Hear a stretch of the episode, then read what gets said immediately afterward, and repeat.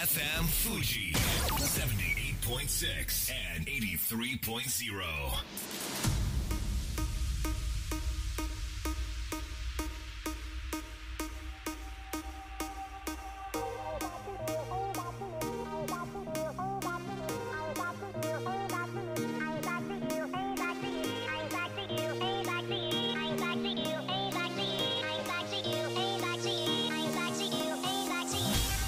月曜夜のひとときいかがお過ごしでしょうか？この番組「みんなのラジオは」自分の故郷を盛り上げたい誰かの役に立ちたいぜひ知ってほしい聞いてほしいそんなたくさんの思いを発信していく番組です。本日で第292回の放送東京代々木のスタジオビビットより生放送でお届けしてまいります。先日ラッキー池田さんと仕事でご一緒しまして毎朝3歳の娘と E テレで「いないいないバー」とか「日本語で遊ぼう」見てますからそこに作曲ラッキー池田振り付けラッキー池田とかたくさん出てくるんですよ。憧れの方に会えて嬉しかったんですがもうイメージ通り気さくな方で自分のこれまでの人生をラジオで振り返ってくれたんですけれども関根勤さんとの出会いで芸能の道を志し演劇の世界で宮本亞門さんに圧倒されて王道ではとても勝負できないと気づき好きにやると決めてからこれまでになかった振り付けやダンスをどんどんタレントさんにやってもらったらなんか仕事が増えてきたんだよねと。その話を聞いてなるほどなと思いつついやでもちょっと待って好きにやるって結構勇気必要じゃない？怒られたらどうしよう？認めてもらえるかなとかいろいろ考えちゃう。結局どの世界でも大事なことは一歩踏み出せるかそこに尽きる。そう感じました。こんばんは DJ 西川俊也です。さあ番組の進行はもうお一方。どうも22万人から選ばれたベストカラーゲニスト有野育です。よろしくお願い申し上げます。よろしくお願い申し上げます。すごいですね。ねえ。もうあのねお年はある程度重ねているんですけれども、はい。もう相変わらず元気で、はいあの E テレでは、はい。頭にねじょうろゾウさんのじょうろをへー。あのいつも頭にかぶってるんですけど、はい。その格好で現場に来てくださってですね、えー嬉しい本当にすごいなと思いました。私もあのあははいい、先日唐揚げのあの関する番組の収録で、はい。森脇健児さん。はいと、はいはい。あとあはいの収録外であの服部さんってわかります？え？料理の鉄人。ああめちゃめちゃ有名じゃないですか。服部料理学校のね。あそうですそうです、はい。お会いして。代々木にありますよ。あそうなんですよ。でも本当にあの、はい。オーラがすごくて、ねえあの現場での対応も素晴らしくて、ちょっと感動しました、学びになりますね。それでは本日もみんなのラジオ元気よくスタートです。FM Fuji FM Fuji 78.6 and 83.0. 株式会社フレイマプレフィックスネットショップリオリオ一般社団法人 AB ラボ共同司法書士事務所以上の提供でお送りします。それでは前半はこちらのコーナーです。目指せ人生100年プロジェクト!このコーナーでは健康で自分らしく人生100年時代を迎えるためにさまざまな専門家をお招きしてその秘訣を聞くコーナーですご登場いただきましょう。一般社団法人障害健康社会推進機構専務理事事務局長大川智博さんです。よろしくお願いします、よろしくお願いいたしまえす。ーでは自己紹介からお願いします。はい、今ご紹介いただいたように、うん。人生100年時代をうん健康でいつまでも自分らしく暮らすためにさまざまな活動をさせていただいております団体でございます。今日はどんなすごい方をお連れくださったんでしょうか。はい。ところであの西川さん、はい。有野さんははい。健康診断でちゃんと受けてらっしゃいますか？お。どうですか？いくちゃん。いや全然。あれ？いい答えきましたね。全然受けてないそうです。やばい。あう。ん、っぱりその自分の健康状態を知る上においても、はい。健康診断ってとっても大切ですけども、はい。でもやっぱり分かっていても、まあ、億劫だったりとか、はい。うん。そもそもそれを受ける機会がないっていう方も結構いらっしゃると思うんですね。まさに。うんで今日お越しいただいた川添さんははい。そんな健康診断が億劫だという方も気軽に受けれるようなそうしたサービスであったりですとかさまざまな健康関連の事業を展開されて事業を通して社会を良くしたいという、まあ、いわゆるこうソーシャルアントプレナーとして大変高名な方でこれから2ヶ月連続でお。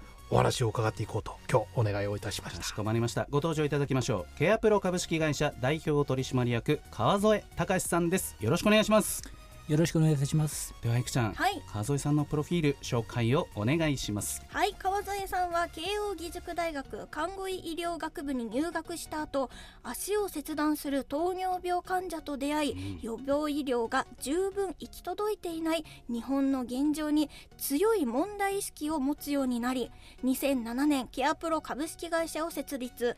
創業16年目の現在予防医療事業と交通医療事業を中心に事業を展開されています。さあ川添さん有野由紀さんが健康診断受けてないというはい。ことでしたけれども、はいこっちで、川添さんの会社はその健康診断をする会社なんですか？はいあのフリーターの方とか、うん。主婦の方とか自営業者の方に向けて、うん。駅とかデパートとかいろんなところで気軽に健康チェックができるサービスを提供しています。動く健康診断施設みたいな。そうですね、うんうん。診断まではできないんですが、はい。血糖値とかコレステロールとか中性脂肪とか、うん。骨密度とかをその場でわかるという。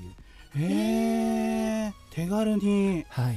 できる仕組みを作ってらっしゃる。はい。うちの看護師とかスタッフが全国に出張して機材も持って行ってなので、まあ、パチンコ屋さんとかでもやっています。へえそれなんか医療業界に革命を起こすぐらいの感じですね。そうですね、まあ、うん。病院に来るんじゃなくてこっちが行くぞとあありがたいわ。ありがたい。だったら受けていただけますか？それだったら受けたい。あの唐揚げ屋さんの前でもねやりますんで。す絶対受けてくださいね、まあそんな川添さんご自身もですね看護師と保健師の資格を持ってらっしゃるんですよね、はい。でまあ一プレイヤーとしてもまあい既存の病院で活躍するその資格は持っているわけですがなぜ起業しようと思ったんですか？あの東大病院で働いていたんですけど、うん。もう医師不足看護師不足じゃなくてうん。患者さんが多すぎるんですね、へなので減らすためには、はい。予防を推進していかなければいけないので、うん。検診を受けてない方に新しいサービスをやろうと。うーん。その医療の現場で気づいたのはその予防してない予防認識が少ない人が多すぎるってことなんですか？実はあの日本には1年以上健康診断を受けてない人が3000万人以上いるんですね、3000万人ですよ。のうちの一人ですね。そういうことです。うん。これってかなり問題ですよねはい。今もう医療費も高くなってきているんですけど、うん。あ糖尿病とかうん。人工透析になるとものすごい社会問題ですので、うん。やはり早いうちに手を打たなければいけません。逆にこれなってからだと治すの大変ですか、そうなんです。うん。なかなかこう後戻りができない病気なので早い段階から食事とか運動とかそういったところを気をつけていただくきっかけとしてうん。自分の健康状態を把握していただきたいなと思っています。何かが見つかればそれはそれでラッキーだし健康なら健康でそれが分かって日々生活できるっていうのはそうですね。ねとってもいいことですよね。何かこう18歳の時に大きな気づきがあったって伺ったんですけれどもどんな気づきがあったんでしょうか？そうですね。あの2つあったんですけど、うん。1つが私の父が大企業リストラされてはい大企業とか今まで成功神話と言われているものが崩れたので、うん。やはり世の中に必要な仕事を作り続けられるために企業というものに関心を持ちました、でもう一つはこれからものすごいこう高齢社会になっていくんですけど、はい、まあ、母が働いていた介護施設にボランティアに行ったらはい。実はそのもう人手が不足していて経営状態が悪いともうお風呂のまあサポートとかも適当になってしまって泡活でも出されたり。うん。なので医療や介護のやはりその経営というものに自分としては関わっていきたいなというふうに思いました、うん。なんかでもそこに人員当てると一人一人のお給料どうなっちゃうのとかそういうジレンマってあったり、おっしゃる通りですね、うん。なのでそこはでも経営者の知恵の見せ所だと思うんですね、うんうんどこでコストを下げてどこで売り上げを上げて、うん。最終的に職員も利用者さんもハッピーになるのか、うん。なので先ほどのワンコインで健康チェックをできるというサービスを考えた時も自分でお客さんにさせてもらうので医療行為にならないので医師がいないのでコストを下げられるんですね。なこれはすごい。自分でやるんですね。怖いんですけど。確かに、でもやり方書いてあるわけですよねね。やり方を看護師が教えるんですよ、うんうんうん。そうするとお客さんが看護師さんやってよって言われるんですよ。うん。申し訳ないんですけどここは医療行為できないので自分で頑張ってくださいと。だから応援だけしてくれるんです。頑張れみたいな。いや嬉しい。え全然やる。やりますよね、えー御社のサービスでどこケアはい、これはどんなサービスなんでしょうか、こちらがどこでもケアということでうん。今本当に病気や障害をお持ちで家からなかなか一人で出れない方が多いんですね。うん。で家族も遠くに離れていたりもするのでそういう方のサポートで病院に行ったり買い物に行ったり外食をしたり旅行に行ったりそれこそ墓参りに行ったりいろんな外出のニーズを満たせるようなサポートで看護師やヘルパー時には看護学生とかキャビンアテンダントの方が隙間時間にサポートしていますなんかその医療の側面だけじゃなくて生活そのものに寄り添ってくれてるって感じですか？そうすると。そうですね、うん。直してほしいだけじゃなくてやっぱり生活がしたい、うん。または趣味を充実させたい。いろんな生活の目的のため、まあ、生涯、えー健康で生きていくためのサポートというふうな位置づけです。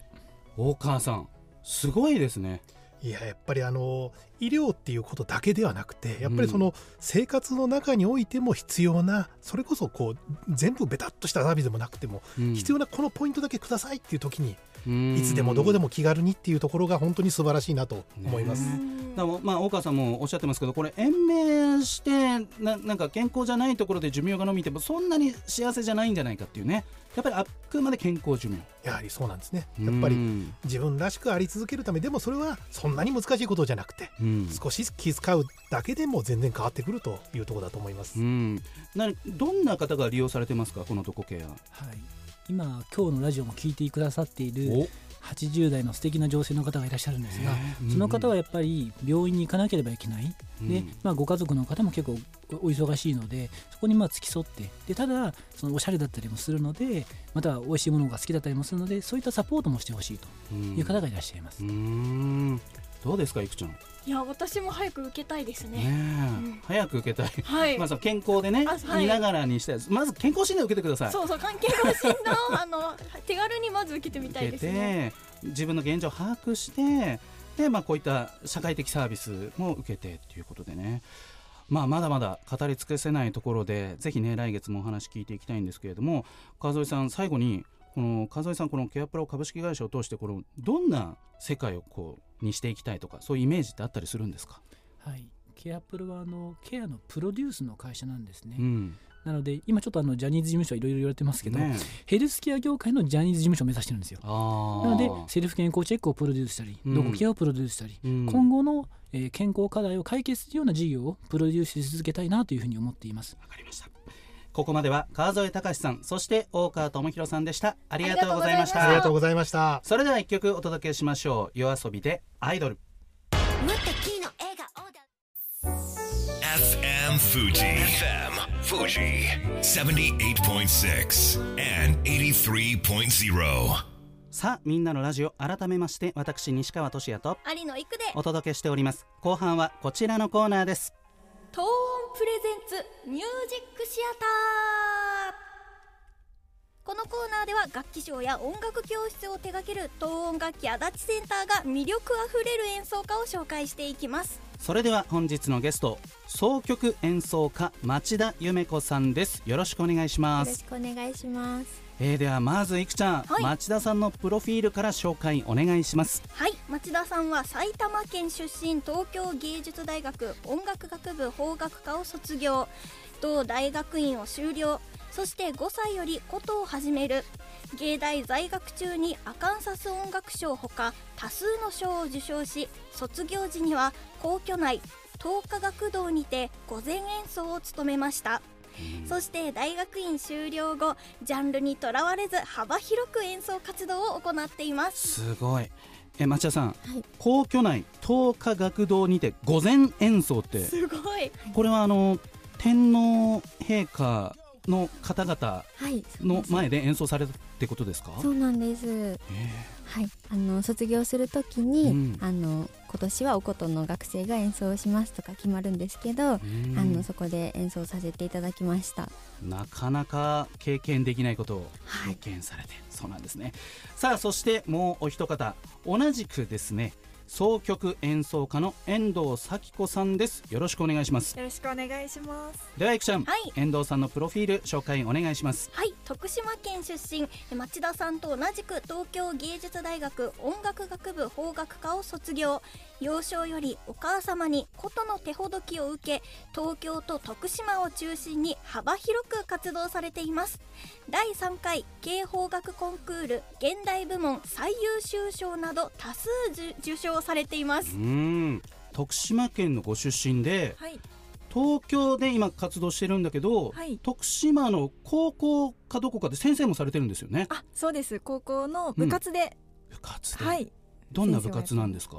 総曲部なんですけれども今年はたくさん1年生が入ってくださってはい大きくなってきました。これは先生としても気合が入るところで、はいあの全国大会も目指して頑張っています。なんかそういうドキュメントありますよねテレビでも、はいあーぜひねそこでもご活躍してほしいわけですがお二人は同級生ということで、まあ卒業されてからも、えー、切磋琢磨してこの音楽活動コラボしたりもされているっていうそうですね。ねあの同級生8人いるんですけれども、はい。そのうちの6人でユニットを組みまして、うん今あのコロナ明けてから活動しています、ちょっと待って同級生が8人しかいらっしゃらないんですかそうなんです、えー。っとそれ8人で全員でよろしいですか？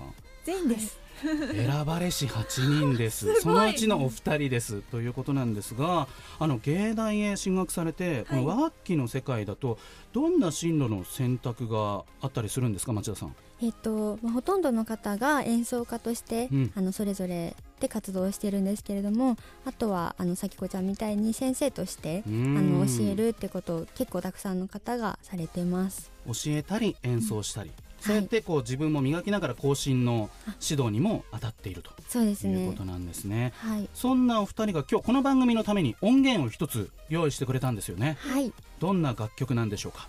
えーこの曲は、えー6月というタイトルで、うん。えー私が作曲しましたで、えー、と6月ってやっぱり雨のイメージだと思うんですけどあのしっとりした空気の中であの雨だなって思ったイメージをはい、曲に、はいはい。してみました。今回特別バージョンになってます。町田さんが感じる雨6月こんな曲です。それではお届けしましょう。6月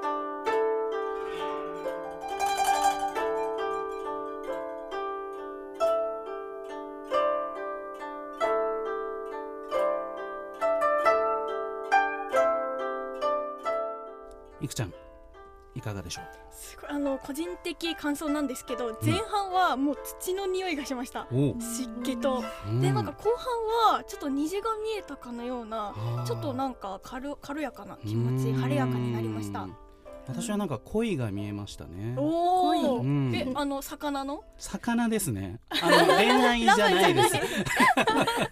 おおなんかその水がちょっとうん。浮かんできましたけれども、これはきっと6月っていうまさにその作曲から来ているのかなと感じましたけれどもあの遠藤さんははい。多ジャンルとのコラボも積極的にされてるんですよね。そうですね。昨日ちょうどライブがあったんですけれども、うん。メタルバンドをやっておりましてえ？メメタメタルルバンド？バンド？はいあのゴリゴリのメタゴリゴリの。ルとえー、すごい、一緒に意外。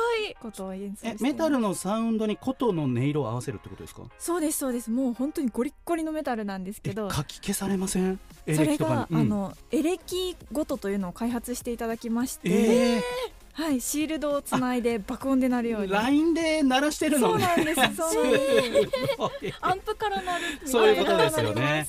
はい。いやーこれやっぱり他ジャンルとのなんかこうコラボって可能性感じますか？はいあのメタルがいけたらもうあとは何でもいけそうな気がしています。確かにそうですね。はい。町田さんはどうですか？どんな演奏活動されてますか？普段は。普段は、うん。あのまあ本当にジャンルとか関係なく、はい。うん。あのお琴同士であったりとか、うん。他の楽器であったりとかいろいろなんですけれども、はい。あの最近は自分一人で演奏するのを頑張りたいなと思っていて、うん。リサイタルをやるのが目標です。ソロもねすごいことですけれどもさあそろそろ時間が迫ってきました。告知があればぜひお願いします。はい、えー、と私とさきこちゃんが所属しているえー琴アンサンブルトイロというグループがありまして、えーそのグループで今度11月4日にコンサートを、えー開催いたします、えー今回はですね自然をテーマにしていてあの自然にまつわる曲をたくさん演奏したいと思ってますえー最後にそれぞれどんな演奏家になっていきたいか一言ずついただければと思います。では遠藤さんからお願いします。はい私はあの自分の師匠を目標にしているので、あの師匠の得意なあの現代奏曲と呼ばれる先進的な音楽を力を入れて頑張っていこうと思っています。わかりました。町田さんいかがでしょう？はい、えー私は、えー、とさっきもちょっとお話ししたように、えー、と自分の力を伸ばしていきつつあのいろんな人たちとコラボして新しい音楽を見つけていきたいなと思っています。ここまでは町田由美子さん遠藤咲子さんでした。ありがとうございました。ありがとうございました。それでは素敵な1週間を。また来週この番組は有限会社東音楽器足立センター柴田ホーム会計事務所一般社団法人障害健康社会推進機構ドテライド以上の提供でお送りしました。